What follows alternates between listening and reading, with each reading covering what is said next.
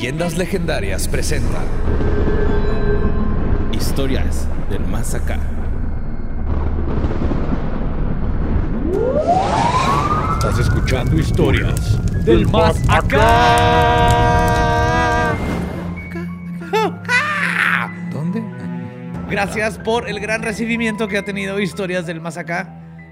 Era lo que esperábamos que pasara. Ah, Ustedes claro, lo pidieron, sí. nosotros se los dimos. Ajá. Así debe ser, consensualmente. Se pide, Sucedió, se da, sí. se da, se recibe. Los queremos y los amamos y de nuevo aquí estamos con más noticias, cosas de ahorita, cosas de ayer, cosas que a todos nos interesan. Siempre tenebrosas, macabrosas y gracias. ¿Qué tal, eh? Fue así como mi DJ take. Estuvo bueno, estuvo bueno. Faltó nomás hacer los... Tú dices que faltó, pero no sé si la edición vaya a hacerlo suceder. Yo digo que sí, la van a aplicar, ¿no? No sé. Pues claro que sí, ¿cómo no? Notas macabrosas. Pues este, ¿qué creen? ¿Qué? Una iglesia Ajá. de un culto religioso. Ay, Ay, no. Pues miren, Joaquines y, y Lupes, pues resulta que eh, después de 25 años, güey, ya 25 años de aquel incidente eh, de Monte Olivo en el municipio Charquillo, en Venado, Mateguas, San Luis Potosí. Un saludo a los carnales de Mateguas, a mi Pablito y a mi Sergio, que aquí los traigo en el Cora, carnal. Bien cabrón. Este, pues ahí hubo como un, un suicidio colectivo, güey, ¿no? Hace eh, el 29 de diciembre de 1991. Ajá. Un suicidio colectivo, según esto, por el Monte Olivo, una religión, culto religioso. Era como un, era un pedo cristiano, ¿no? Así como de esos, o sea, cristianos separatistas que dicen vamos a hacer nuestro culto con mujerzuelas y, y blackjack. Y, pe- y pe- y pedir dinero, un chingo de dinero. Por el estilo, y con un chingo de monóxido, güey, porque, por qué a continuación. Pero, este, pues resulta que Ramón Morales Almanza, güey, pertenecía ahí al charquillo, ¿no? Entonces, este güey eh, traía una enfermedad de la piel, bien ojete. Entonces, Ok. sí, yo creo estaban tirando rostro, güey. No, Ictiosis, ¿no? Algo así, güey, ¿no? El vato tenía una enfermedad en la piel, güey. Durante toda su vida ha tenido esa enfermedad. Eh, entonces, eh, un día, para eh, tener mejores posibilidades económicas con su familia, se lanza a, a Monterrey, Nuevo León. Y este, allá cae en un culto o en una iglesia que se llama eh, Monte, el Monte de Olivo. ¿Simón? Ujú. Ok. Entonces, este, Que este güey... técnicamente es una secta. Ajá, sí es como una secta. Porque es una rama de una religión preestablecida. Ujú, Simón. Ajá. Pero puede haber combinación, porque si el líder se cree muy chingón, entonces es un culto. Pero bueno. Ajá, bueno, pues este güey se va, güey, se hace de aquel culto y se cura de su enfermedad en la piel, ¿no? Ajá. Este, yo ahí digo que es un placebo, güey, ¿no? Yo digo que le faltaba carne asada, güey, por eso se curó en Monterrey, Sí, güey. Sí, sí, señor. Aparte fue ahí un HEB y se compró una buena crema. Pues el vato acá, güey, regresa a su pueblo y ve, güey, me, me curé, no seas mamón, güey. Deberían de meterse a esta religión. Este, le decían que eh, iban a tener una nueva vida, güey, ¿no? O sea, era así como que eh, la promesa er- del, del culto era esa. Tienes nueva vida, güey, vas a renacer. güey. Eres un capullo, pendejo. Eres, Recoge tu cara, hijo mío. eres un metapod. Recoge tu- no tengas vergüenza, hijo mío. Recoge tu cara. Más bien, no, pero sin miedo, se me hace que más bien había algo allá en, en San Luis Potosí que lo estaba madreando y cuando se fue a Monterrey se curó, Sí, es güey. probable. O sea, Sí, el también. agua de la casa había Sí, tenido pues de un hongo hecho, o en- algo. yo cuando vivía en Sandwich, güey, me acuerdo que eh, mucha gente se lavaba los dientes con vasitos de agua purificada porque Que el agua estaba- tenía un chingo de Mineral, ¿no? Minerales y, eso. hierro y Mercurio. Lo que trae el gancito, güey. Lo- Minerales, vitaminas. ajá, de vez en cuando un dibujito así de un ganso adorable. Sí, y este, pues el vato cuando regresa a Charquillo, güey, a, a su pueblo, es un venado, se, se llama, el municipio. Regresa y pues con, no, güey, vamos a hacer este culto, ¿no? Esta religión. Entonces hacen un, un templo, que se, pues el, mon- el templo de Montes de los Olivos, que según esto era un, un edificio rectangular, ¿no? Una bodega, ajá. Cuatro metros, metros de alto Ajá. y nueve metros de, la, de, de fondo. O sea, no está tan, tan grande, güey, así a lo largo, ¿no? Un poquito más de lo que tenemos aquí. Eh, Ajá. muy alto. Y Es una este. cochera, güey. Para dos, tres carros. Ajá, no, sí. no mames. Se me o hace que es sí. esto y el edificio, es esto y el cuarto donde de los tiliches que tenemos acá atrás, güey. O sea, esos son... Dos trocas caben Aquí, ahí esta, chido. esta, esta pared son Cuatro siete trocas, metros. cuatro tacomas. Cuatro tacomas, ok. Ajá, va. sí, pero... Maniobrando así. Ajá, sí. eh, Pinches así los asientos, güey. Unos banquitos y un podium. Ahí como escenario de stand-up de bar que quiere hacer stand-up, güey. Poner stand-up. Y este, pues allí había una leyenda que decía ahí en eh, grandote. Alguien más grande que este templo está aquí. No era así. es como Ah, que- cabrón. Entonces empieza mucha gente de que, ah, güey, pues vamos al templo y la madre, ¿no? O sea, empieza a ser como un. Es que luego también este, hay gente que se acerca a la religión y a lo mejor iban buscando otra, pero esa es la que estaba ahí. Y- y Por lo terminan, general, ajá. eso pasa, ¿no? Sí, y, y terminan en un templo de una secta que no saben qué pedo, nada más por cuestiones geográficas. güey. es que me queda más cerca los cristianos que los católicos. Está la vuelta, es cuando tomas la, la- la cerveza que no te gusta porque terminaste en un bar más cerquitas y nomás vendían cerveza culera, y, pero pues ya estás ahí, estás Sí, cerquita. ya, es ahí lo, lo próximo, ¿no? Entonces, pues resulta que en una misa celebrada, un, este, pues sí, un sermón que estaba haciendo este Ramón Morales Almanza, pues está ahí dando su sermón y mucha gente se empieza a quejar de que están sufriendo como alucinaciones y este güey decía, no, es el poder de, de algo más grande. ¡Cristo ha entrado en su cara! ¡Déjenlo! ¡Vean los unicornios! ¡Tóquenlos! Así, porque estamos líquidos, ¿no? Pero estaba bien cabrón, güey. O sea, hubo al- alucinaciones colectivas, ¿no? Y este, gente que se sentía malestar y este güey así de Dolor que de no, cabeza. no puedes abandonar el templo porque es, es el diablo tentándote a salir de aquí. Y no, no deberías. A dos morrillos, güey, les valió una hectárea y se salieron. y este, pues resulta que... Fueron por glow sticks. El- ya se, se estaban maltripeando y salieron a echarse una guacareada, ¿no? Pero bueno, resulta que los vatos se, se van, güey. Y este, desafortunadamente la gente que estaba ahí murió intoxicada eh, por monóxido, ¿no? Que se- Oye, pero eso no es suicidio colectivo. Eso es Eso es neg- asesinato eso por es negligencia.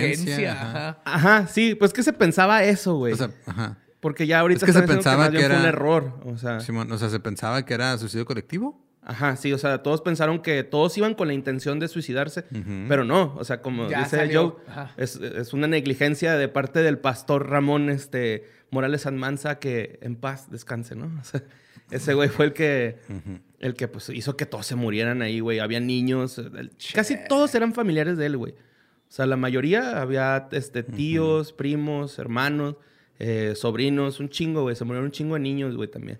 Entonces, este, se dan cuenta al 21 de diciembre, de, dic- de 21, 29, el 30 de diciembre se dan cuenta, güey, porque empieza un señor a decir, ay, ¿dónde están mis chavillos, güey? Va y los busca y encuentra, abre el templo y están todos ahí. Y los vatos que se pelaron no volvieron Sí. entonces, güey. No, güey, de no, pedo, güey. No, güey, los vatos, Sí, este... Tengo una buena y una mala. ¿Ya es donde están tus hijos? Vieron un unicornio. Simón. Entonces, este, pues ya, güey, el, el- resulta que después de todo esto, la persona que hace este reportaje eh, eh, se va como que al, al cementerio de ahí, güey, y a buscar las tumbas y encuentra varias tumbas con el apellido Morales Almanza, ¿no? Eran como 11 tumbas, güey, con ese apellido. Ah, cabrón. Y el güey este dice que ese día, güey, el, el panteonero, que llegaron y que, ¿qué onda, güey? Pues tiempo extra, carnal. ¿no? Vamos a tener que cavar 30 tumbas, cabrón. No mames. ¿Y la Entonces, acabó? ¿Exhumaron los restos o cómo? No, pues el día que se murieron. Ah, el día que se murieron, enterrar ya. a todos ahí. Perdón, ajá. Sí, sí, pues en lo que no, hacían los ajá. servicios fúnebres, supongo. ¿ah? Se me fueron las líneas de tiempo, Simón. Y pues este, ya está cerrado este caso, como quien dice, no, ya pues fue una negligencia del pastor. Porque Claro que la gente que no está acostumbrada, nosotros estamos acostumbrados porque tenemos clima frío en invierno, de repente este, se pone muy, muy frío y usamos este, calefactores de gas. Entonces, pues, esa madre tienes que ventilar porque si no se acumula el monóxido y te mata. Sí, o sea, Yo- yo el me- fuego consume oxígeno, suelta monóxido de carbono o dióxido de carbono. Ambos. Ajá, ambos. Y si estás encerrado, eventualmente hay, hay más monóxido que, Que oxígeno. empiezas a alucinar. De hecho, es de las mejores formas de morir si, te tienen que, si tienes que morir. En teoría, nomás te quedas jetón Y y, ya no, no despiertas. despiertas. No te das cuenta. Sí. Pero es peligrosísimo. Sí, Badía lleva desde que lo conozco diciendo que sería la mejor manera de aplicar la pena de muerte. güey. Ajá. El del carro también, ¿no? El que prenden el Eso hacen, carro pero. con una manguera. y- Eso hacen, ajá. Pero para ejecutar a alguien, si la verdad lo que quieren es nomás ejecutarlo sin que sufra, échale monóxido de carbono, se queda jetón y se muere.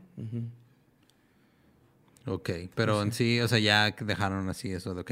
Sí, de se hecho, creyó que eh, había sido suicidio colectivo y al final no fue suicidio colectivo, fue ignorancia y fue ajá, Sí, de- coerción de sí, un pastor sí, que sí, decía, no te colectiva". vayas contra el mejor, o sea, con tus instintos dicen que te vayas, no le hagas caso porque tus instintos son del diablo. sí, güey. De hecho, Juan, Juan Flores Valdés, el diablo dice, ¡sálganse, pendejos! que es uno de los sobrevivientes. Monóxido. Digo, si alguien sabe cómo lidiar con monóxido de carbono, también es el diablo, güey, no mames. Ajá, sí. Exacto. Está rodeado de esa madre, güey. Sí, mo.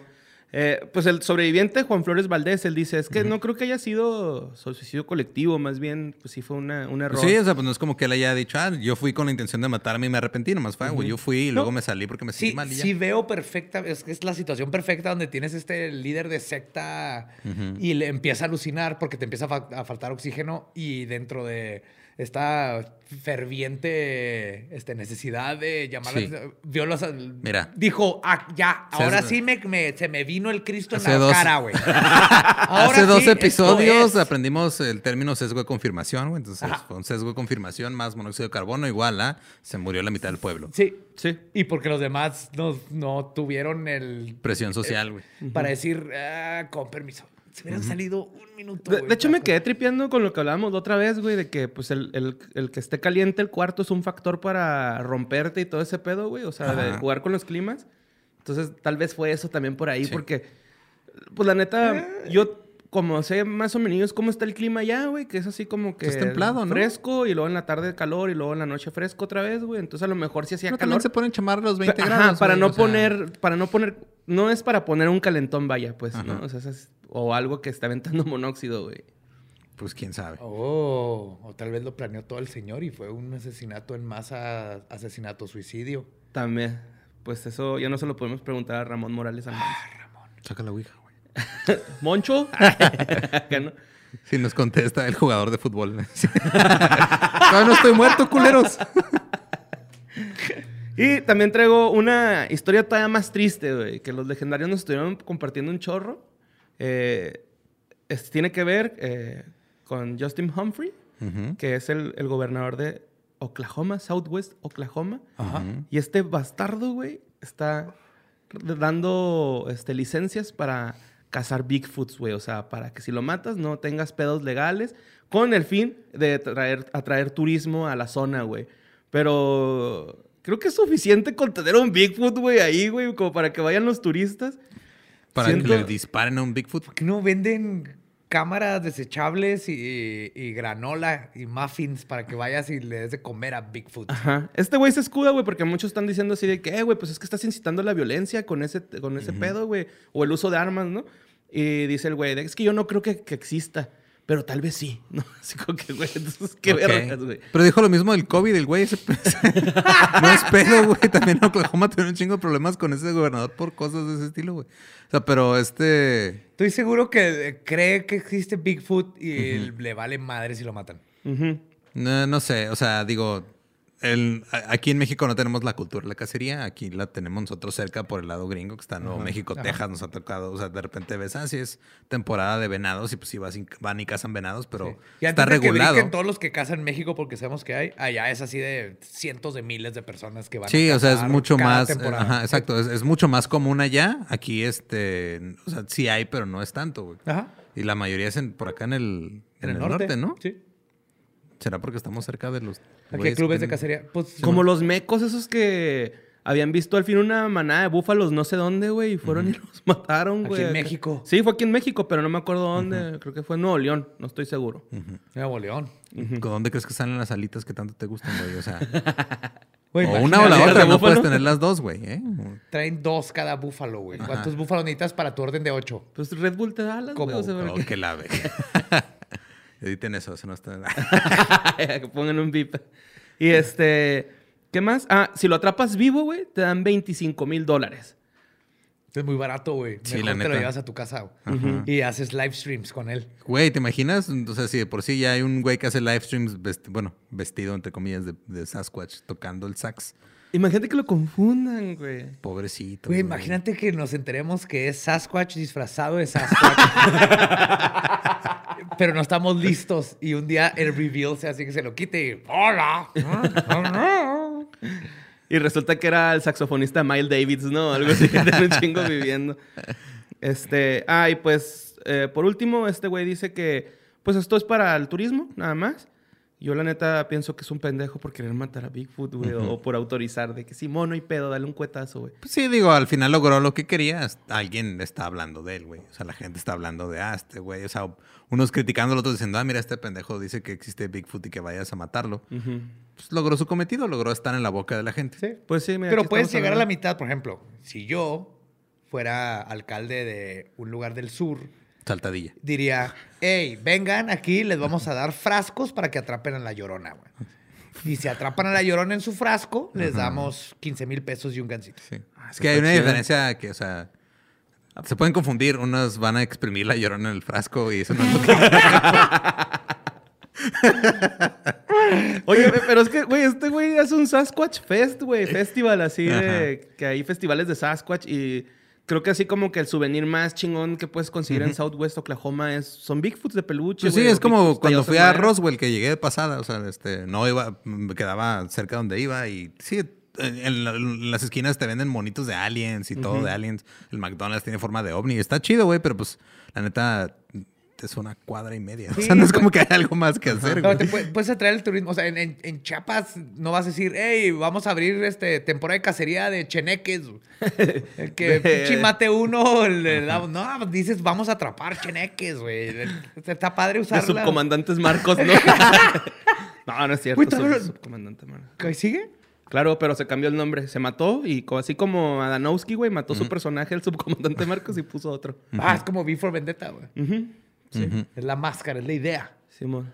Es el bosque, la selva. Lean El escarabajo que fuma tabaco. Ay, güey. Muy bonito cuenta del ZLN. Y bajen los libros de la escuela de Caracol. Están bonitos, güey, la neta. Son libros de texto y te puedes educar. Nice. Mm, ok. Y pues esas son las noticias que traigo, güey. Pero esta nueva sección también tiene otra nueva sección. Ah, cabrón. Ah, cabrón. Simón, reseña, reseñosa. Uh. Simón. Y ahorita que habl- tú decías algo de. Ah, Lolo dijo del pueblo de Saltadilla, güey. Vamos a hablar de una movie, güey. eh, que pues es de los noventas, güey. Vamos a hablar de Scream. La mejor. Ok. La, la película que revivió. Oh, Lolo, me vas a llevar así. Que se, se me hace bien chido. Reseña reseñosa. Scream es una película slasher que salió en 1996. Fue escrita por Kevin Williamson y dirigida por Wes Craven. Una verdadera joya del cine de horror que cuenta la historia de Sidney Prescott, un estudiante de prepa siendo perseguida por un misterioso asesino quien amenaza con matarla a ella y a todos sus amigos. Hace homenaje a distintas películas de terror que no se centra todo en unos morros de prepa. Ajá, o sea, sí, pero, o sea, los asesinatos. que su única preocupación es dejar de ser O vírgenes. sea, sí, pero. ah, Ok, pues, homenaje. Cuéntanos más, Borre. Se me hace bien chido que antes las películas tenían como un intro, ¿no? Porque Scream lo tiene, güey. De este intro donde sale con Drew Barrymore y Ghostface hablando con ella. El, el prólogo. Ajá, Simón, el prólogo. De que también se me hace chido que hayan metido tantas así como referencias con las películas de ¿cuál es tu película de terror favorita? ¿Sigues haciendo el intro? Porque quiero advertirles de que si no han visto Scream, van a ver spoilers completamente Ah, en eso. Ah, sí, claro, sí. Pero fue de Spoilers, los noventas, entonces sí. Sí. Es su culpa. Pero si neta, spoiler. si no la han visto. eh, Vamos a tratar de no spoilear, pero- Ajá. No, vamos a spoilear a lo pendejo. Bueno, pues. Si no, no podemos hablar bien de esta joya que regresó el slasher. Simón. Sí, pues la, o sea, la, la película empieza con Drew Barrymore, ¿no? Acá hablando con el Ghostface, que es como dices tú, un prólogo, güey. O sea, totalmente el güey le está haciendo preguntas de ¿cuál es tu película de terror favorita? Y está, güey, Halloween. ¿Y cómo se llama el que manda? Eh, Mike Myers. Michael Myers, ¿verdad? Michael Myers. Sí. Mike Myers. Acá, güey. Estás, viendo a un detective Sí. inglés. yeah, baby, yeah. Y este. behave, y luego te mata. Tengo un dato curioso, güey, con lo de Ciudad de Saltadilla. Ajá. Que Ghostface, eh, el que hace la voz en inglés, Ajá. hace la voz de Mojojojo, güey. De ¿Qué? las chicas superpoderosas, Simón. Y también hace una voz en Winnie the Pooh. Nice. Como ¿Cómo se de llama el narrador. actor? Ah, Roger J. Alden, algo así. Roger J. Ok. Ajá, sí. Cool. Pero sí hace la voz de Mojojojo, güey, el Ghostface. No mames. El de Yo Powerpuff crecí Girls en inglés. con Scream, güey. Me tocó así en la prepa. Y yo era fan de todos los slashers de, de Freddy Cougar, este, porque es un, es una, es un género dentro del género de, terror, ¿no? Entonces, Freddy Cougar, Jason, ah, este, Texas Chainsaw Massacre, bla, bla. Y Scream lo revivió, güey, porque se murieron de entre los 60s y los 80s. Ya para Jason 16 todo el mundo estaba cansado. Y Scream sale y holy fuck. Ajá, pero es que creo que pegó mucho, güey, porque es este... Es como un asesino que lo trata de hacer por fama, ¿no? No, ese es en la 2. Bueno, más o menos, pero Querían- también tenía venganza por la mamá, güey. Está Ajá, emputado. sí, cierto. Ajá, sí, sí, sí, pero, cierto. pero sí es una combinación de. Ya empezaba la cultura de hacerte famoso por ser famoso, aunque no había el internet como lo conocemos.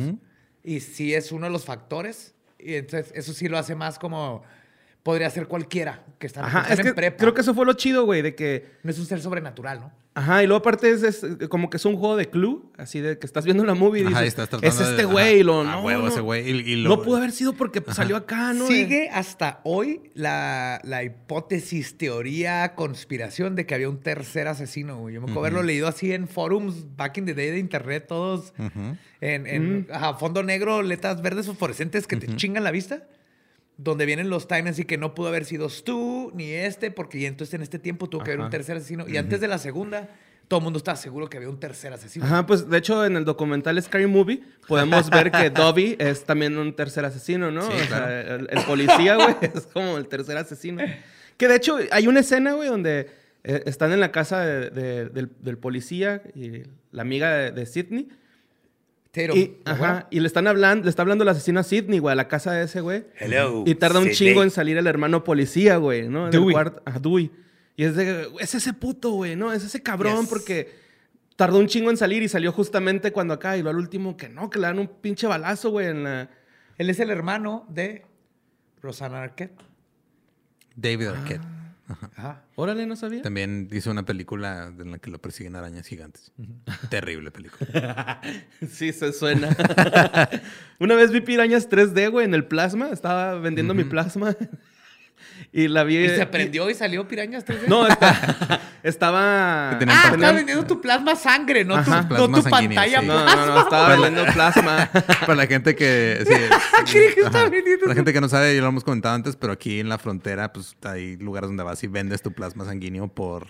En mis tiempos Unos te daban dólares. 60 dólares. Es que el- el- si ibas dos veces, las primeras dos veces, sea, por la primera te daban una parte y luego la otra te daban como un poquito más. Te daban más, ajá, para que Ajá. siguieras yendo. Sí, y era como, siempre el segundo pago era... Era, Era el más fuerte. El, el primer pago eran como 20 dólares y luego el segundo 30, ponle, para ya tener tus 50 dólares nada más por ir a, a sentarte y ver pirañas 3D varias ocasiones, güey. Y a donar tu plasma. Sí, y a Donar. sentirte mal, porque a veces Ajá, te... pero te dan de comer mal. y te dan este. Te dan una, un juguito y una manzana. Juguito. Sí, ¿no?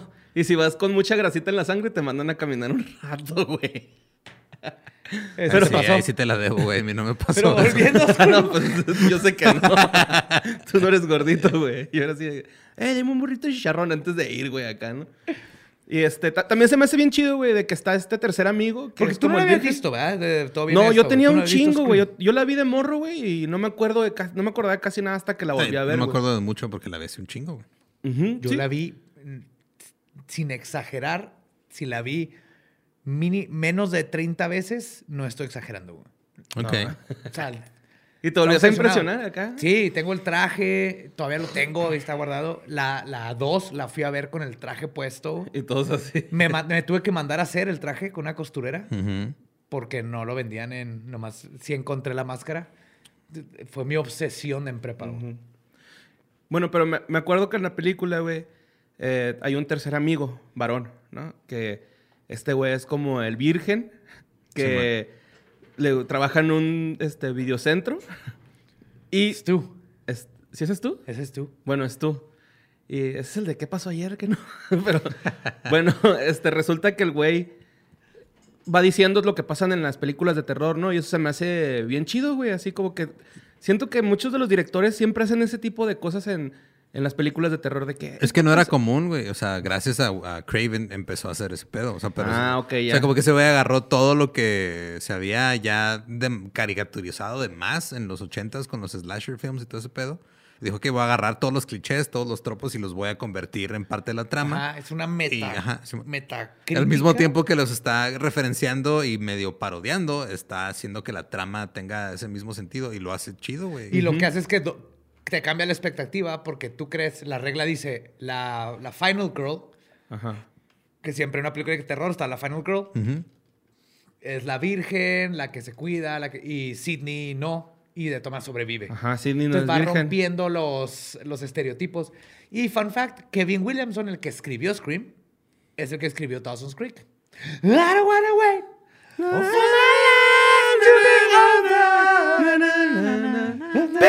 ¡Percy! Ay. Dice Percy se andando una maestra, el güey. Güey, vi el primer. Esto, esto no tiene que ver, pero vi el primer episodio súper progresivo, Dawson's Creek. Progresivo o progresista, porque... Progresista, perdón. perdón. Sí, vi el primer episodio y está en 11 octavos parece rola de. Pues no, güey. Sí, I don't wanna- Sticks, güey.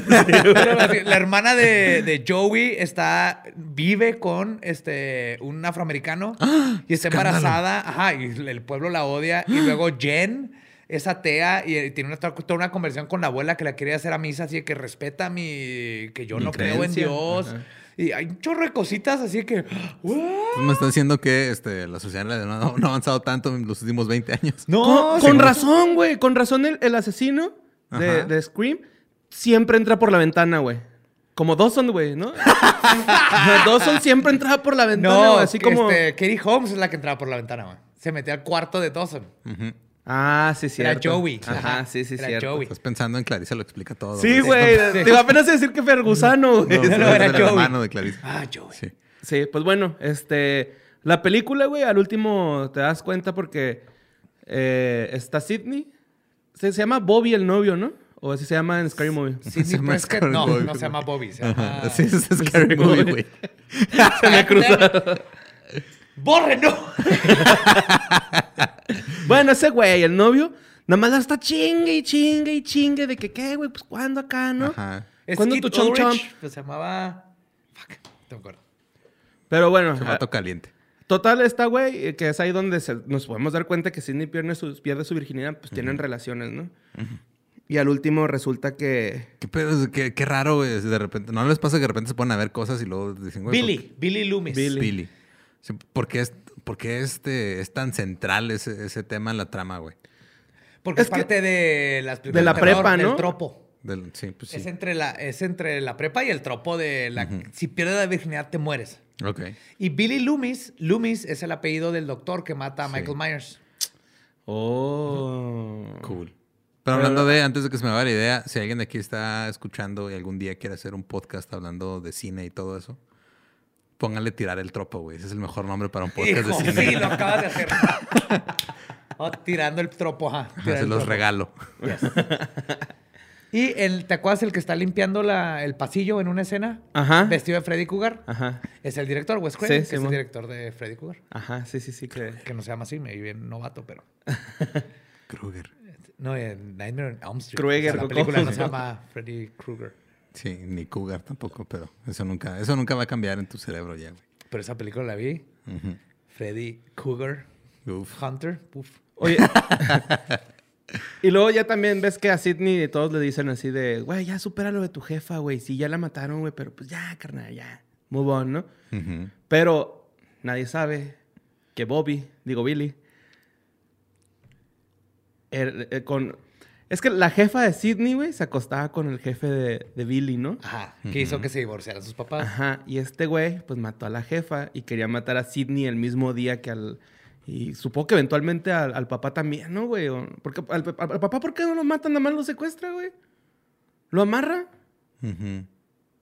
Ujú. No sé, a lo mejor algún fetiche raro, güey. Yo, la neta, güey, al último estaba esperando a que Shaggy, güey, le quitara así la, la- la cara a, Billy y lo, ah, claro, era este, el policía, güey, ¿no? Acá, porque, güey, es, que el policía daba todas las entradas de que era él el malo, güey. Pues sí, pero es el, en el, en el cine le llaman el red herring, que el herring es un tipo de pez, y no me acuerdo por qué se llama exactamente ese pedo, pero el red herring es literal, te, te ponen todas las pistas para que creas que saber por ese lado y resulta que era falso. Se llama WandaVision. Nos pusieron así de que va a ser Mephisto. eh, los nuevos mutantes ahí vienen. vienen llenaron Ah, ok. de red herrings por todos lados. Sí, yo no he visto este WandaVision, pero la voy a Bueno, ver. no va a pasar eso, no te pierdas nada. Qué, bueno que sepas que no va a pasar eso y no lo esperaste Sí. por mes y medio. Ajá. De hecho, hay una escena en, creo que en una temporada de Modern Family donde literal, así de, ahí de repente eh, que te, da- te das cuenta así de que aquí est- esta, esta escena la escribió un escritor nada más para autofelarse poquito, güey.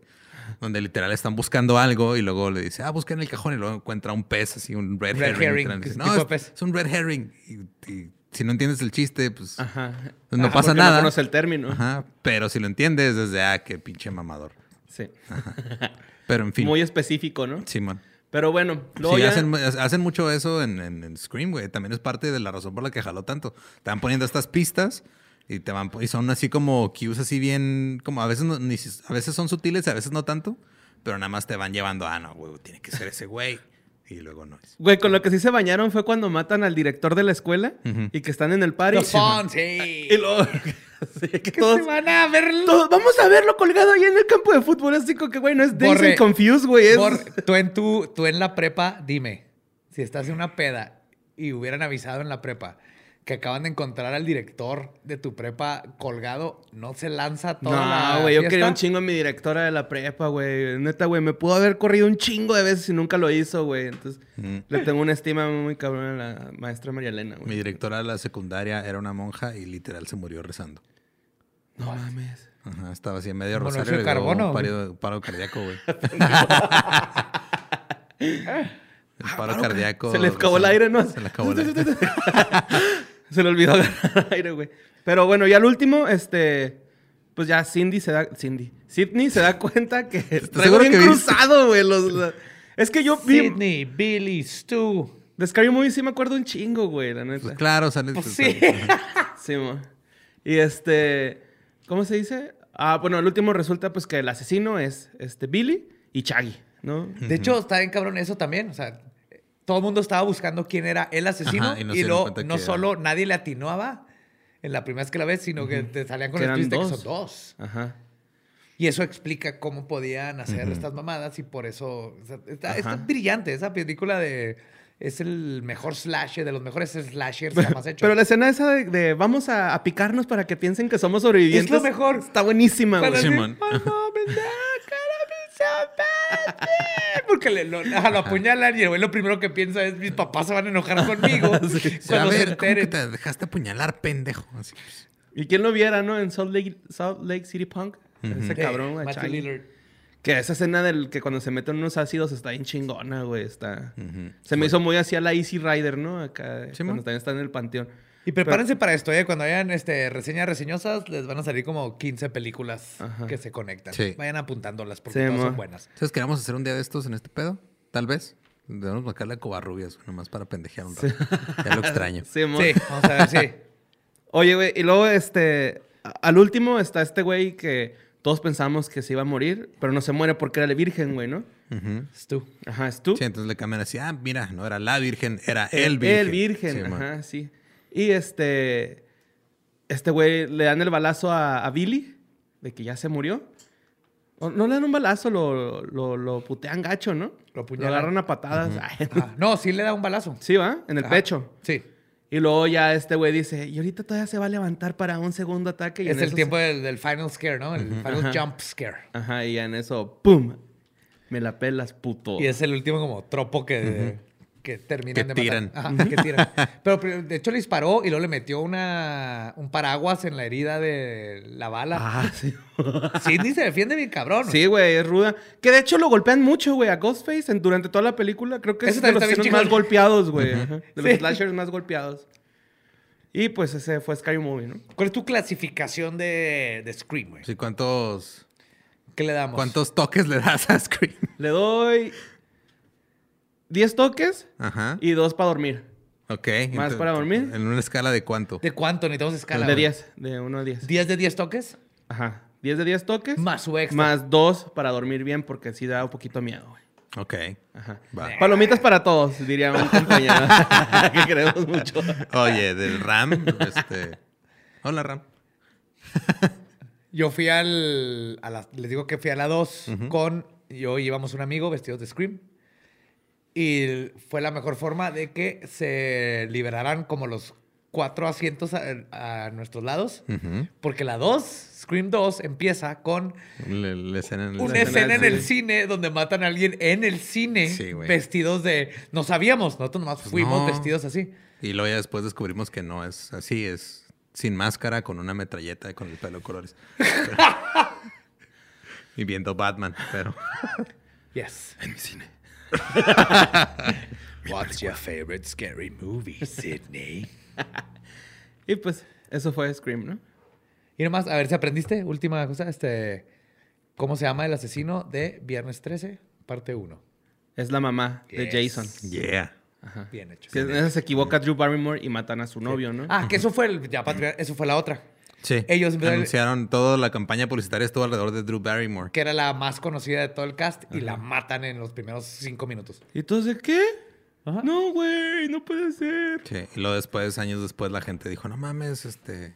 Por fin pusieron a Sean Bean en algo que no se va a morir y le pasó lo mismo en Game of Thrones. Pero no mames, es la primera vez que pasa eso. No es la primera, ni la segunda, ni la tercera. Ha pasado varias veces, pero... Este, o sea, te, te crearon esas expectativas desde, desde la manera en la que escogieron el cast, güey. Eso está bien chingón. Sí, sí, lo que hizo Kevin Williamson en Scream. O sea, Sí, revolucionó los slasher, slashers. Revolucionó, no nomás los slashers, el cine en sí, porque el- eso, eso empezó a, a como reflejarse en los otros géneros, donde dijeron cómo cambió el género, como lo veían, y empezaron como a refrescar eh, ciencia Sí, ficción, claro, o sea, fue, comedia, le, dio la, le dio la vuelta y le dijeron, ah, cabrón, ¿y qué pasa si le damos la vuelta a este y luego a este y luego a este? Y luego ya empezaron a explorarlo Sí, desde muchos- otra perspectiva, güey. Eso está chido, eso es lo que se necesita para que... Híjole, iba a decir algo súper mamador, güey. Sí, Lo que se dilo. neces- Do Lo que it. se necesita para que avance esa forma de arte, güey. O sea, para que... Bienvenidos a Cine y Alcohol. Como, Ah. como, como alguien que estudió artes, estuvo bien mamón. ¿Verdad? Del-. Me hubieras dado nueve en tu clase. No, no, no, mamón de me hubieras caído en los huevos, güey. Te Ah, hubiera puesto así un 7 para que pases. Ajá. Pero así como, o sea, te Pero paso, respeto tu pero te pases de verga. Ajá, o sea, yo Te te paso, pero te pasas de verga. Simón. Y pues, ¿ustedes cuántos toques le dan a Scream? No, no, tú eres el que le vas a dar Scream. Ah, bueno. El que vio la película es el que le va a dar su, su review. Su review, sí. Ajá. Bueno. Esta vez te tocó a ti y ya después a ver Ahí vamos, acuérdense que estamos armando esto. Sí. ¿Cómo va? Y va muy chingón. Gracias a todos ustedes. Sí. Entonces, nos vamos a la siguiente sección.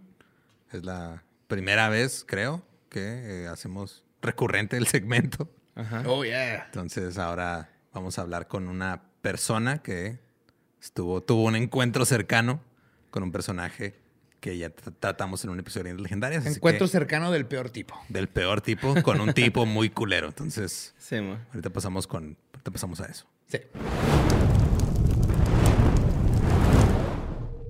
Encuentros cercanos con Caro Campos. Y pues en este tercer programa, eh, después del éxito obtenido con el primero, la primera sección que hicimos, que ahora ya se volvió recurrente, de encuentros cercanos, ahora tenemos un encuentro cercano con una persona que tuvo un encuentro cercano con el caníbal de la guerrera. Nada güey. más y nada menos que el caníbal. Poeta y seductor, güey. Sí, si no, si- Sí, si no no. recuerdan al caníbal de la Guerrero, pues es este caníbal que vivía en la Guerrero. Y, y ahí están los episodios. Los es un episodio doble que se grabó con la cotorriza hace ya más o menos un año. Eh, pero en resumen, pues era un güey que era poeta y andaba ahí. Y pues nuestra invitada de hoy, que aparte de haber tenido este encuentro, es comediante y es guionista. Eh, está acompañándonos desde la comodidad de su casa, Caro Campos. Hola, Caro, ¿cómo estás? ¡Caro! ¡Gracias! Ella nos, ¿Cómo va a contar su experiencia. Sí, muy bien. Ahorita platicamos de cómo, cómo es la vida, ¿no? Que cómo nos conecta, que tú conociste al caníbal de la Guerrero. Nosotros terminamos haciendo un podcast que habló de la caníbal de la Guerrero y haciendo este nuevo podcast y lo ¡pum! nos conectamos como comediantes. Sí. A final de cuentas, la comedia nos unió por cosas eh, bastante macabrosas del destino. Exacto, la comedia siempre une. Pues yo feliz, muchas gracias. ¿Cómo están estas tres personas ahí sentadas, dando contenido que a mí me encanta, la verdad? Entonces, para mí estoy muy contenta de estar acá y sobre todo contando esto, que está, que yo tampoco me imaginé encontrarme en una parte y después que tuviera que ver con, con mi chamba cuando, cuando era, pues cuando trabajaba en televisión azteca como guionista. Entonces, sí, pasaron los años y ahora me vuelve a juntar, pero con, con ustedes, entonces está buenísimo. Ese es el poder de la poesía, cara. No muere. Sí, No de la poesía urbana. ¡Wow! Capaz si tu hilo rojo, Caro, está ligado a... Capaz que sí, no, qué miedo, pero pues ser. sí. Sin nada, que el hilo rojo era una tripa que el güey se le quedó atorada en el diente, güey, y se les tiró ahí por kilómetros. Oh, God. Sí. Oye, Caro, pues, cuéntanos, ¿cu- cu- ¿cuál, cuál es tu contacto con, esta, con este ser? Bueno, pues resulta que el caníbal de la Guerrero, eh, pues eh, José Luis Calva Cepeda, una de las prácticas que tenía era eh, escribir estos poemas, porque además este, pues ha envejecido muy mal eh, muchos contenidos por ahí, porque en lugar de llamarle asesino le dicen el poeta, el gran escritor, y entonces, bueno, Claro, este, este, este don tenía unas fotocopias y... y Pero las te, te- en- te das cuenta que este, para volverte famoso como poeta, o tienes que ser Octavio Paz, o tienes que comerte a alguien. O sea, son los únicos dos caminos para que la gente se refiera a ti como un poeta Sí. famoso. Está, es, exacto, está cañón. Y entonces, bueno, pues justo él eh, tiene estos, estos libros porque saca dos, pero el que con el que yo tengo contacto es uno que se llama Caminando Ando, que tiene una Caminando foto. Ando. Caminando, Suena canción del trino. Caminando ando. Desde ahí está como de, ok, señor. Y entonces él escribía todos estos poemas, los, en- los fotocopiaba, ¿no? Y entonces los engrapaba y entonces los vendía. Los vendía en la colonia Condesa, en, en la zona rosa y en Coyoacán. Entonces, Como recién salido del anexo, ¿no? Sí, exacto. Disculpe, disculpe, no vengo, no vengo a hacerle nada. Y mira, pero él sí venía, solo que. Mire, podría saltarlo, pero le voy a Podría dar mi estármela poesía. comiendo en este momento, pero le voy a leer unos poemas. Exacto. Pero, ¿qué prefiere? Exacto. Y entonces me lo encuentro ahí comiendo, por supuesto, porque yo estaba, estaba ahí. un que está comiendo. No. Porque qué otra cosa podía unirme con el caníbal. Yo también estaba comiendo, entonces seguro de ahí también dijo, "Mm, ok.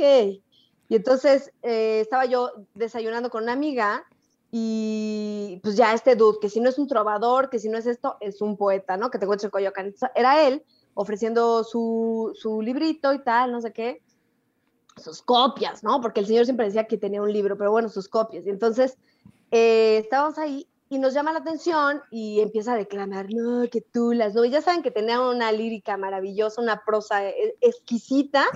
Y entonces, pues, nosotros, ah, órale, ya para que pues, ya deje de molestar y tal, porque Para se que quedó a acabar ahí. mis huevos rancheros. Sí, se, se- por favor. Entonces se quedó un buen rato. Le compramos el libro y se lo compró. Yo recuerdo, este, este restaurante se llama Moeli y todavía está ahí. Siempre que paso es como, "Ah, ahí estaba el caníbal. Y mm, varias gente se lo, se lo compró, entre ellos mi amiga y yo. Y entonces quedó platicando con nosotros y empezó a hablar como de, no, sí, es que me gusta Sabines, pero estaba parado ahí vendiendo su libro, me gusta Sabines, me gusta Neruda y todo eso, ah, ok, no, que también me apasiona Paulo Coelho, y yo, ah, no, me apasiona, ¿no? O sea, desde ahí ya, Oh desde ahí era un poco rojo que debimos de haber atendido y no atendimos. Y entonces, pues ya. Oye, pero fuera "Ah, de sus, de sus horribles, este, como bases de poesía, ¿tú sentiste algo, algo raro con él? Lo digo porque nunca he estado, pocas personas han estado enfrente de un asesino en serie y han sobrevivido. Y a mí, Badía, me interesa un chorro. ¿Tú estuviste enfrente, de alguna vibra, algo notaste o para nada? Te los juro que nada, y lo cual que a mí me parece eh, lo más, eh, sí, lo más horripilante y además lo más peligroso, porque le dijimos, ah, pues nos, nos cayó tan bien, nos vibró tan chido que dijimos, ah, pues ya estábamos en el café y le dijimos, ah, te quieres sentar. Me acuerdo que en una mesa de dos, o sea, de chiquitita, agarró una silla de, ah, ¿de qué puedo tomar? Porque era un tipo encantador. Yo lo recuerdo así. Y conversé con mi amiga cuando sabía que, que me habían invitado acá. Y entonces también me dijo, sí, güey, era un tipo que no parecía ser, que es lo más peligroso de todos estos psicos, que son encantadores, elocuentes, buenos conversadores y tal. Y entonces se sentó y bueno, le- eh, mi amiga le invitó un café, no sé qué. Al final le invité yo porque me dijo mi amiga, no, tú, tú terminaste pagando esa cuenta. Entonces yo le pagué a ese ser maldito un café. Y ahora, ¿Cuánto te debe? No mames. ¿Cuánto me debe? Pero Yo te lo consigo. sociedad- Nomás dame tres días y dos ouijas. Y te lo Va, consigo. Ahí luego me mandas la cuenta. Y entonces a mí lo que, lo que al paso del tiempo me da más, más onda de pensar es como, a ver, primero, ¿por qué no me quiso comer a mí? ¿Qué vio? ¿Sabes? O sea, ¿por qué? O sea, me vio y dijo, eso es mucho colesterol. No, me ando cuidando de mis triglicéridos, yo creo que eso ahorita no, mira, gracias. O sea, eso, qué mala onda, ¿qué nos vio mal a nosotras? Eh, y también yo siento que esa sa- la sangre de las demás mujeres, porque ahora en la línea de tiempo estoy entre Judith, que a, que a Judith la mató en el 2004 y en el 2007, que es cuando lo agarran, a Alejandra.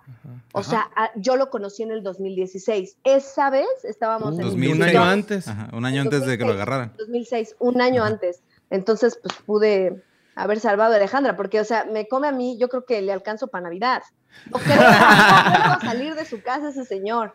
Pero pues, quién sabe si lo hubieran agarrado. ¿Quién Yo, sabe yo si creo haber dicho así como de.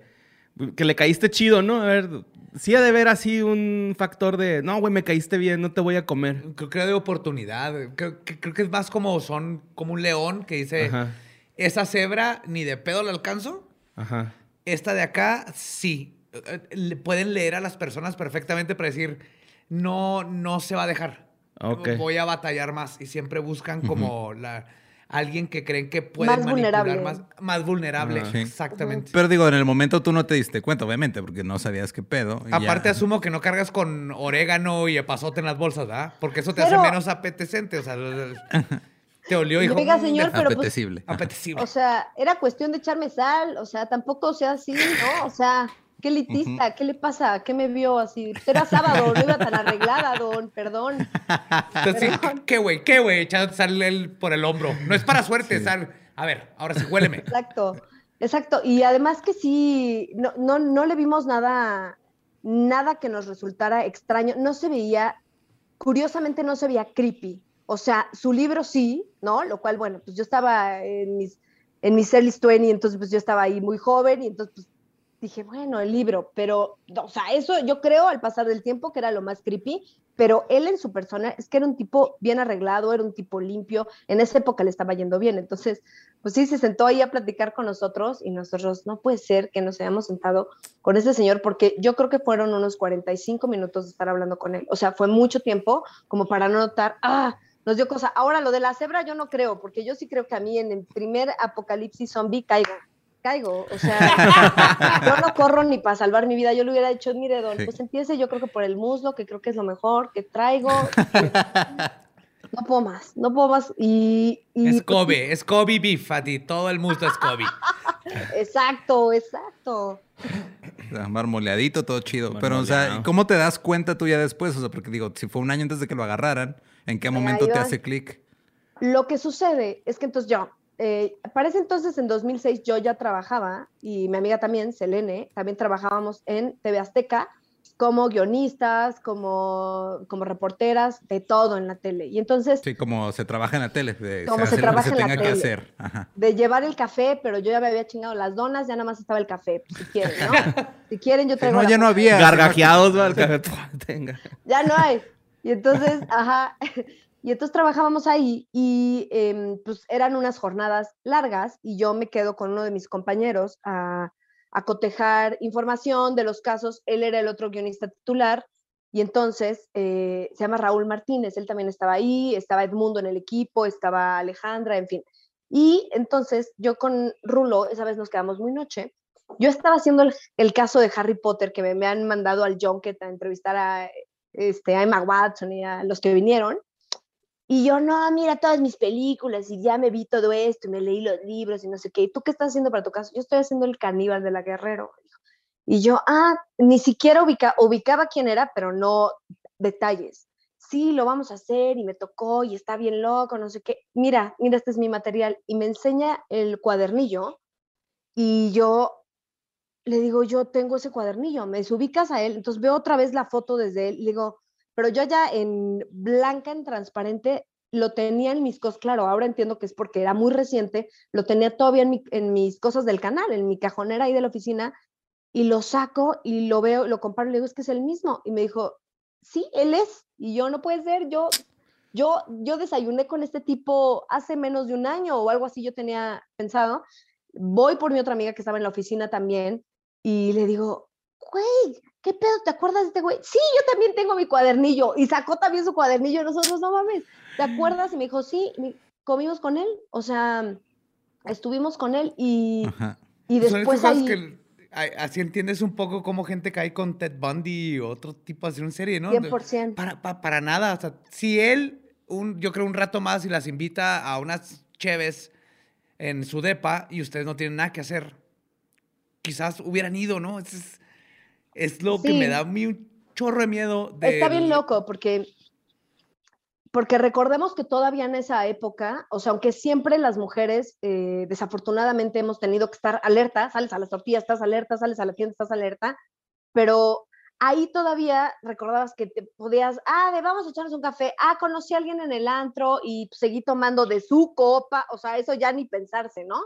O sea, ya en ir más lejos, pues ya todavía es más, más peligro y tal, pero todavía ahí estaba un poco pues, atrás, o sea, no pensábamos tanto en eso. Y esa vez pues dijimos, era un brunch cuando estaba yo con mi amiga, las dos pues éramos, ahora que vemos el perfil de las chicas, decíamos, pues éramos dos periodistas que estaban ahí sentadas a la, a la luz del día, broncheando, ¿no? En un lugar público.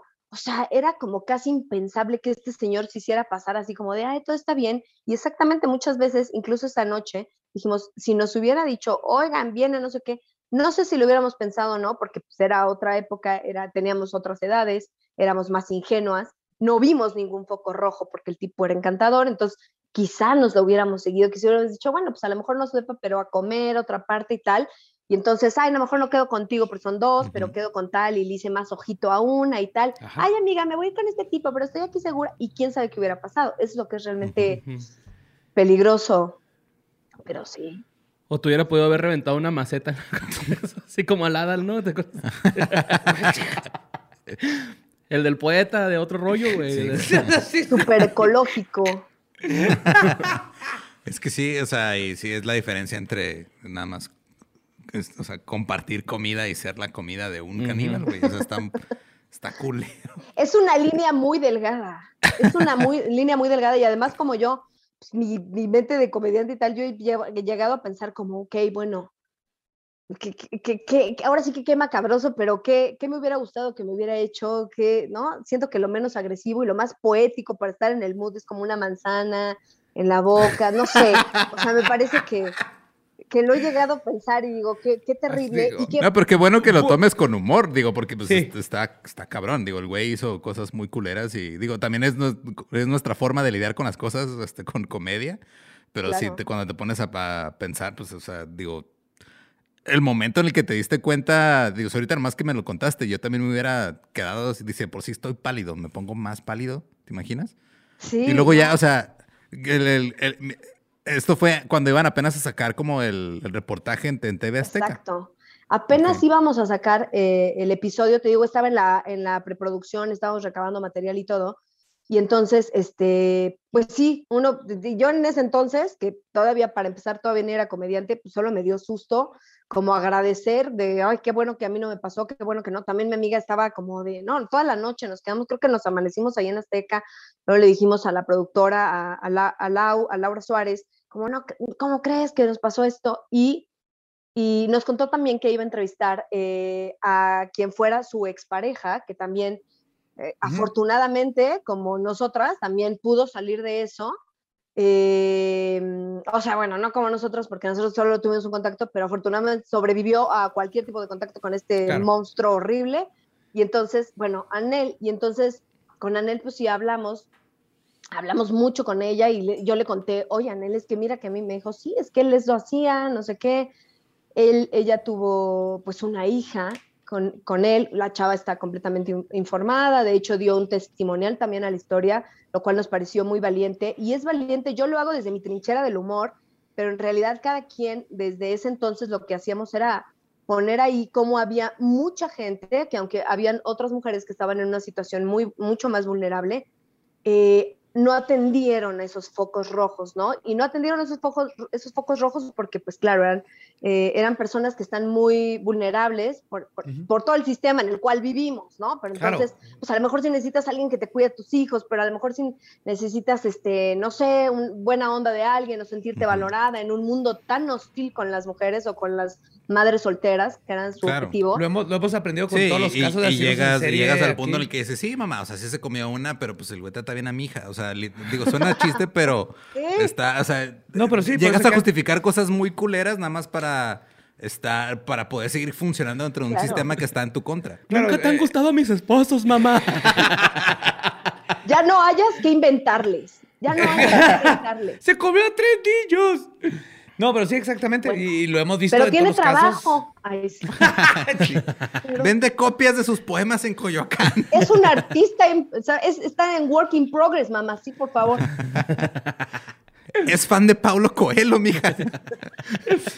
Ya, Sí, sí, es, es justo lo que hablamos siempre en el ca- eh, eh, algo que tienen en común todos estos casos de asesinos en serie es, el- el- es justamente eso, el- un sistema que ayuda a estos depredadores a tener acceso a personas eh, que, que están en situaciones donde va a funcionar para el depredador. o sea, y es lo que hemos, no sé, hablado un chorro a veces de cómo no cambia y no cambia. Y hablamos de asesinos en serie de los 40, 50, 60, 70, 80 y sigue pasando. Porque Sí. es personas vulnerables las que, las que, de las que van a, de- a ir de depredador a atacar porque las autoridades siguen haciendo nada. No, y aparte a mí lo que me parecía loco es que a mí, por ejemplo, yo de Ted Bundy sé todo desde adolescente, que era yo bien emo, o sea, sí ubicaba este, algunos asesinos seriales, sí entendía cómo funcionaba, sí entendía que entonces eh, la madre que los castraba y tal, y no sé qué, o habían vivido un, este, un abuso o algo, bueno, este señor vivió todo, pero todo junto, pero todas estas cosas hacia dónde, dónde se iba formando esa personalidad y yo pensaba, qué peligroso, porque yo lo sabía y les juro, no, no parecía. O sea, era un tipo que estaba bien si quería seguir echando el café y si no, no. O sea, no era como algo de, no, mira, ven, de verdad, invítenme un café. De hecho, te hacen hasta que sea tu idea, ¿no? Así como soy encantador, soy divertido, no sé qué. Ay, sería tan bueno sentarnos. Ah, pues sí, siéntate, échate un café, no sé qué fue, fue una locura y después, y, y platicando ahora con, con, con Anel también, que me contaba que ya pues, está superado y todo, me decía, güey, yo incluso hasta volví, porque Anel es de, la- es de las personas que regresa con él una vez que, o sea, que ve Ajá. ciertos poquitos sí. rojos, vuelve y hasta que pasa lo, que lo encarcelan eh, como que en el 96, creo, por un abuso sexual a una menor. Entonces Sí. ella logra escapar, pero en realidad la tenía súper atemorizada. O sea, la manera en que realmente entran a tu mente de voy a matar a toda tu familia, voy a matar a tu hija, te voy a hacer esto. Entonces ella pues también decía, uno no cree que pueda sentirse tan atrapada y decir, prefiero quedarme con este güey que está tan loco. Sí, y esas son las cosas que, o sea, en situaciones de una relación este, abusiva, que el 99% no es de por un asesino en serie, ese es el problema, que se sienten, ¿dónde- ¿qué voy a hacer con mi hija? ¿A dónde me voy a ir? La policía no me va a hacer caso, ¿a, a dónde acudo? ¿no? Ahora, cuando estás un- con un asesino en serie, es la misma situación, exactamente, ¿no? O sea, ¿dónde voy a ir? Y, y- y como, como madre en estos casos es, primero es mi hija, y lo, lo que tengo que ver es por mi hija y dónde estoy ahorita y qué, qué valiente que él pudo manejar todo al, al grado donde logró salir. Y lo vimos con Ted Bundy, la esposa de Ted Bundy, desde años antes su- ya sospecha. Le encontró así, guantes de látex, Sí. un condón, el ojo de una, de una chava ahí con la fecha. Eso no, ¿verdad? Pero ella ya sabía perfectamente, ¿no? Pero empieza esta mentalidad de que el, el sistema no me va a ayudar. Entonces, ¿qué, qué voy a hacer para que mi hija ¿Pero qué le vas a decir a, a Calva, güey? Oye, ¿por qué estás saliendo de la casa con sal y pimienta? A ver, ¿a dónde estás? o sea, traes manchado de salsa de, de- de- en, vez de, o sea, en vez de lipstick Sí, llegaba manchado de amor, salsa. güey. ayer te encontré paprika Exacto. Yo en creo la que- bolsa del pantalón. Yo creo que cuando llevas ciertos sazonadores, como que todavía lo puedes dejar pasar, como no, mira, igual como una que viene preparada y dice que la cuchara en realidad la va a ocupar para hacerse las pestañas y pues es por si te encuentras ahí algo a qué picar. A lo mejor él también, él también, como que te estás haciendo ahí cualquier cosa, no, él le va a meter también así este sal y tal, y, pero de pronto yo creo que ya hay como, pero ¿por qué se llama la Valentina? ¿Pero por qué se está llevando el asador? Ya así todo mal, ¿no? ¿Pero por qué se está llevando los sartenes? O sea, no entiendo ya, ¿no? Ya ahí ya dices, no, a ver. La algo- Valentina es para algo en específico. Ya estás pensando sí. en algo. Sí, sí, sí, sí. Oye, y, y- y Ay, finalmente, ¿Qué tipo? y ahorita a ti, sí, ¿cómo, ¿cómo has visto la gente que está involucrada, que sigues conociendo y tú, to- todo esto cómo afectó después de... Porque, o sea, en leyendas siempre hablamos de estos casos, pero es la primera vez que hablamos con alguien que estuvo, Cerca. no no sé, literalmente enfrente tomándose un café. Sí, que tuvo No, no, contacto no, con y una, le- con una le de se lo sus diste víctimas. disparaste, dinero. Digo, una víctima que, dinero, ajá. exacto, digo, tuviste en contacto con una de sus víctimas de, digo, fue de, fue de abuso, pero o sea, no digo porque estar en contacto con una víctima de homicidio está cabrón, pero a lo que voy Sí, es güey. Ajá. cómo, o sea, ¿qué percibes tú o, o a ti en de- de- te causó algún eh, eh, miedo, paranoia, te, te afectó de alguna forma? A mí la verdad es que yo creo muchísimo en eso, pues, en todo, en lo que nos rodea de las energías y todo eso. Yo en cuanto vi el libro, yo la verdad por eso lo doné, dije esto, ¿para qué lo traigo? Este señor hizo muchísimo daño, no solo, Sí, o sea, ¿Para qué quiero estas energías negativas? Mejor que se las lleve alguien más. Lo hubieras quemado, Caro. Y Sí, yo, en- toma, en eBay. Lo regalé a mi peor enemigo, así, toma. Esto va a valer mucho después. Y ya se lo di a alguien, pero este, no, y, y lo que sí es que ahora, justo reencontrándome con mucha banda de Azteca, una de las, de las reporteras que se llama Hanna Munguía, que fue a entrevistar a la hermana, que es Fabiola, Claudia Fabiola, que creo que es la única que lo defiende de su familia, ya la mamá nunca quiso Sí, saber. sí, sí. este- Yo no entiendo ¿No? a la hermana, no la entiendo. Sí, pues la hermana ahí estuvo con él y todo, y a ella la va a entrevistar. Y lo que me cuenta Hannah es que vieron que, para empezar, cuando llegaron a su casa, había un San Judas Tadeo de piso a techo, que, y que dijo, dude, ¿realmente tiene miedo esta señora? Y dijo, y que le contó que sí, que le pasaban cosas paranormales y cosas muy extrañas, y que pues ella también cree muchísimo en que la energía que trae su hermano, pues ella como hermana lo está ayudando, no está tan chido, entonces que se trata de proteger lo más posible, que incluso en la entrevista iba a prender como una veladora para que todo estuviera en paz. Y dice que cuando empezaron a, a grabar y que decían, bueno, este, 3, 2, 1, hola, ¿cómo estás? ¡Pum! Se apagó la, la veladora. Ajá, qué loco. Entonces que, que hasta Hanna también se espantó y dijo, "Oh, no sé si quiero tanto este trabajo, ¿no? O sea, así que íbamos a corretear a Niurka o a Bobilarios y Sí, estoy aquí. oiga, no, del no me 16, pueden mandar al aeropuerto a acampar seis horas para ver qué famoso se baja de un avión mejor. Exacto. En ese 2006, pues era eso. Es mejor ir a ver qué estaba diciendo New York. Bueno, y, y sí se espantó, se espantó y que volvió a prender la veladora y que ya fue así de que todo el tiempo se la pasó viendo más bien así como, ok, estas son mis preguntas, pero que no se apague otra vez. Y Qué atrás el vato ese que siempre lo está chingue y chingue que el café nunca le queda bien, nomás soplándole. Para asustarla, ¿no? El sí. asistente. Eh, los sí, sí. practicantes, güey. Los, practic- los practicantes son la fundación de la televisión mexicana. Los sea, interns. Son la base. Totalmente, sí es cierto. Ahí estuvimos también como practicantes, ahí estábamos también. De eso empezamos y ya después nos, este, nos contratan y bueno, hacemos la carrera en tele y a todos nos trastocó. La verdad es que es de esos, es de esos casos que, que sí, o sea, sí llegas con cierta energía pesada a dormirte. O sea, yo me acuerdo que mi amiga y yo así de, bueno, vamos a dormir, éramos, éramos roomies y bueno, vamos a dormirnos juntas. Selene, con la que fui a echarme el café con él y tal, vamos a dormirnos juntas. Y ya, bueno, si pasa otra cosa, ay, bueno, no, pero, pero es por el miedo, amiga, es por el miedo. Pero Sí, estoy Sí. muy asustada. Ok, yo también. estoy súper asustada. ¿Cómo podremos ayudarnos? Y, y ya, sí, muy loco. Y todos, Laura también, cuando le dije, oye, no tendrás el cuadernito, porque mira, me van a entrevistar y me gustaría mostrarlo, todos me dijeron, no, nos deshicimos de él, quién sabe si se quedó en la oficina o si alguien. Mira, más eso es lo que haría pero- cualquier persona normal. La única persona que tomaría ese cuaderno y lo marcaría y lo pondría en su casa es José Antonio Badía. Totalmente. Entonces tú estás bien, tú no te preocupes. Te lo hubiera regalado, ¿ya ves? Me hubiera esperado unos cuantos añitos. Sí, sí, Sí. yo estaría ahí. No, claro, y es de que, digo, eh, Oliéndolo. sea, eh, sea un asunto de energías o sea un asunto de no quiero tener ese recuerdo o quiero horror. dejar ese pedo, pues obviamente lo desechas y dices, no, ¿sabes qué?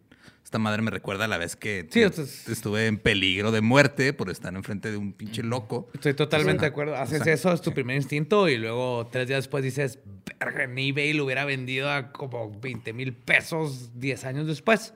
Sí, Tal vez. sí, sí. A un amigo se lo conté. Un amigo le conté y me dijo, yo sí te lo hubiera comprado. Si lo recuperas, véndemelo. Y yo, "Mm". y yo, bueno, en comediante, digo, bueno, Ah, sí. sí. Ahorita que todo está cerrado, espérame, déjame ver si lo puedo recuperar. Ya poniéndote tú a escribir poemas, ¿no? No, pero aparte, es una Oye, locura. pues sí, vuelve a escribir. O sea, trata de Sí, hacer tu mejor poesía. Todo el mundo se la va a creer. Eres un imbécil este güey con su poesía. Tú dale ahí. Las mesas cafés no saben a Hacer mesa.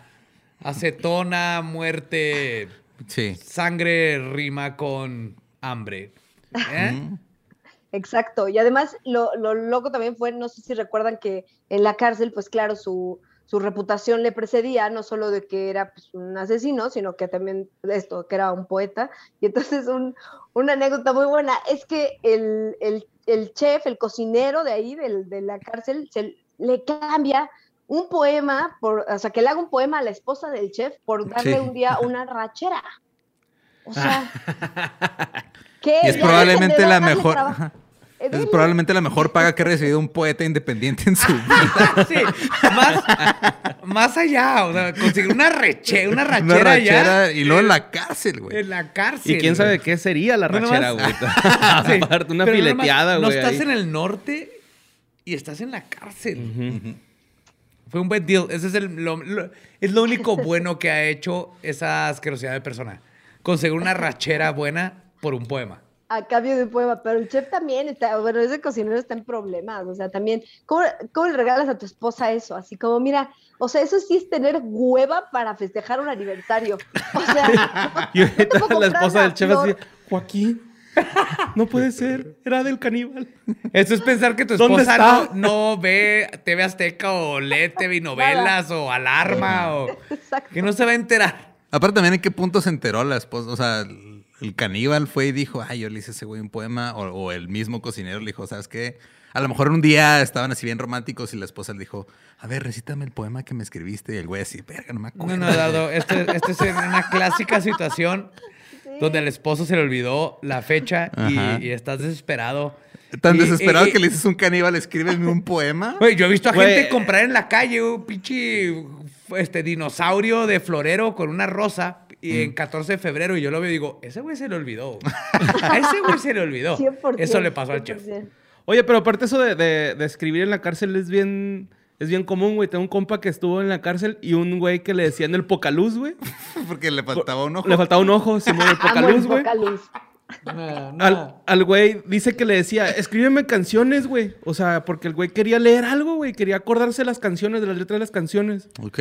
Y este güey le escribía canciones del Caifanes, güey, acá. o sea, cosas así, güey. Entonces, pues también esa es una forma de entretenerse ahí, güey, me imagino. Bien Pues cabrón. supongo, pero pues digo también, o sea, es que sí está, está raro, pero... A ti te tengo la barbacoa, le dijo el caníbal, güey. Ay, güey. Oye, Caro, eso estuvo espléndido, increíble. Es así del. No me imagino haber tenido esa experiencia y el, el shock de darte cuenta que estuviste enfrente y, y- y, no sé, esa idea de. ¿Y si me hubiera invitado a tal lugar, hubiéramos ido? Sí, yo, yo, yo Wow. siento que la parte más difícil, digo, no sé si sea tu caso, pero sería el, el- el estar constantemente pensando en el, en el hubiera, si hubiera pasado esto, si hubiera hecho esto. No sé si te, pues digo, porque yo en lo personal, yo creo que yo estaría tal vez unos meses paranoico nada más pensando, en, ah, si hubiera hecho esto, si hubiera dicho esto, si hubiera pasado esto, y me hubiera hundido así yo en un- una madriguera solo. No sé si sea tu 100%. caso, pero espero Sí, que no. Y que- si sí, espero que ya haya salido de ahí. Ya, ya, con el tiempo ya te digo que ya lo tomo con humor y todo, pero la verdad es que fueron, o sea, sí estuvimos, ese día yo me recuerdo que nos quedamos hasta, hasta que nos amaneció hablando de eso y que yo estaba de que no querían irme al estacionamiento de mi coche, me va a desechar, o sea, nada, o sea, ya era 2010, ya se había muerto, ya todo, y de todas maneras tenías ese como, no mames, o sea, Sí, pudo haber sido por algo más del destino que hubiéramos dicho, y si lo invita, deja tú qué. O sea, dejen ustedes que si él nos hubiera dicho, si nosotras le hubiéramos dicho a él, ¿sabes? Como, ay, pues no quieres de aquí seguir, no sé, o sea, pensamos en todos los escenarios y sí, sí, sí, neta, no es broma, sí nos dormimos juntas. Que saque un Sí Ziploc, teníamos ¿no? miedo. Con deditos. Sí, Así no. como, como, Como como zanahorias chiquitas Qué miedo. güey. con ranch. Tienen ranch, señoritas. No, pues Caro, muchas gracias por compartirnos tu encuentro cercano con ese eh, pinche enfermo loco. Este, y pues no sé, algún proyecto que te digo, eres comediante, haces stand-up, haces, ahorita pues no está todo abierto, pero eh, tus redes, donde te puede seguir la gente para cosas que andes haciendo, no sé si estás haciendo shows virtuales, podcast o algo similar. Sí, ahorita, eh, pues síganme en Instagram. Estoy como Caro Campos con doble P. Estoy también en YouTube. Tengo ahí eh, un podcast en donde hago entrevistas, que justo entrevisté a la productora de la historia detrás del mito, del mito con quien tengo Nice. Pues muchas anécdotas, porque también Laura, Laura tiene muy buenas anécdotas. eh, Por favor, dime que el episodio se llama La historia detrás de la historia detrás del mito. Sí, hay que ponerla así, como ahorita está en sus batallas, a ver qué le pongo, ella está ahí produciendo eso.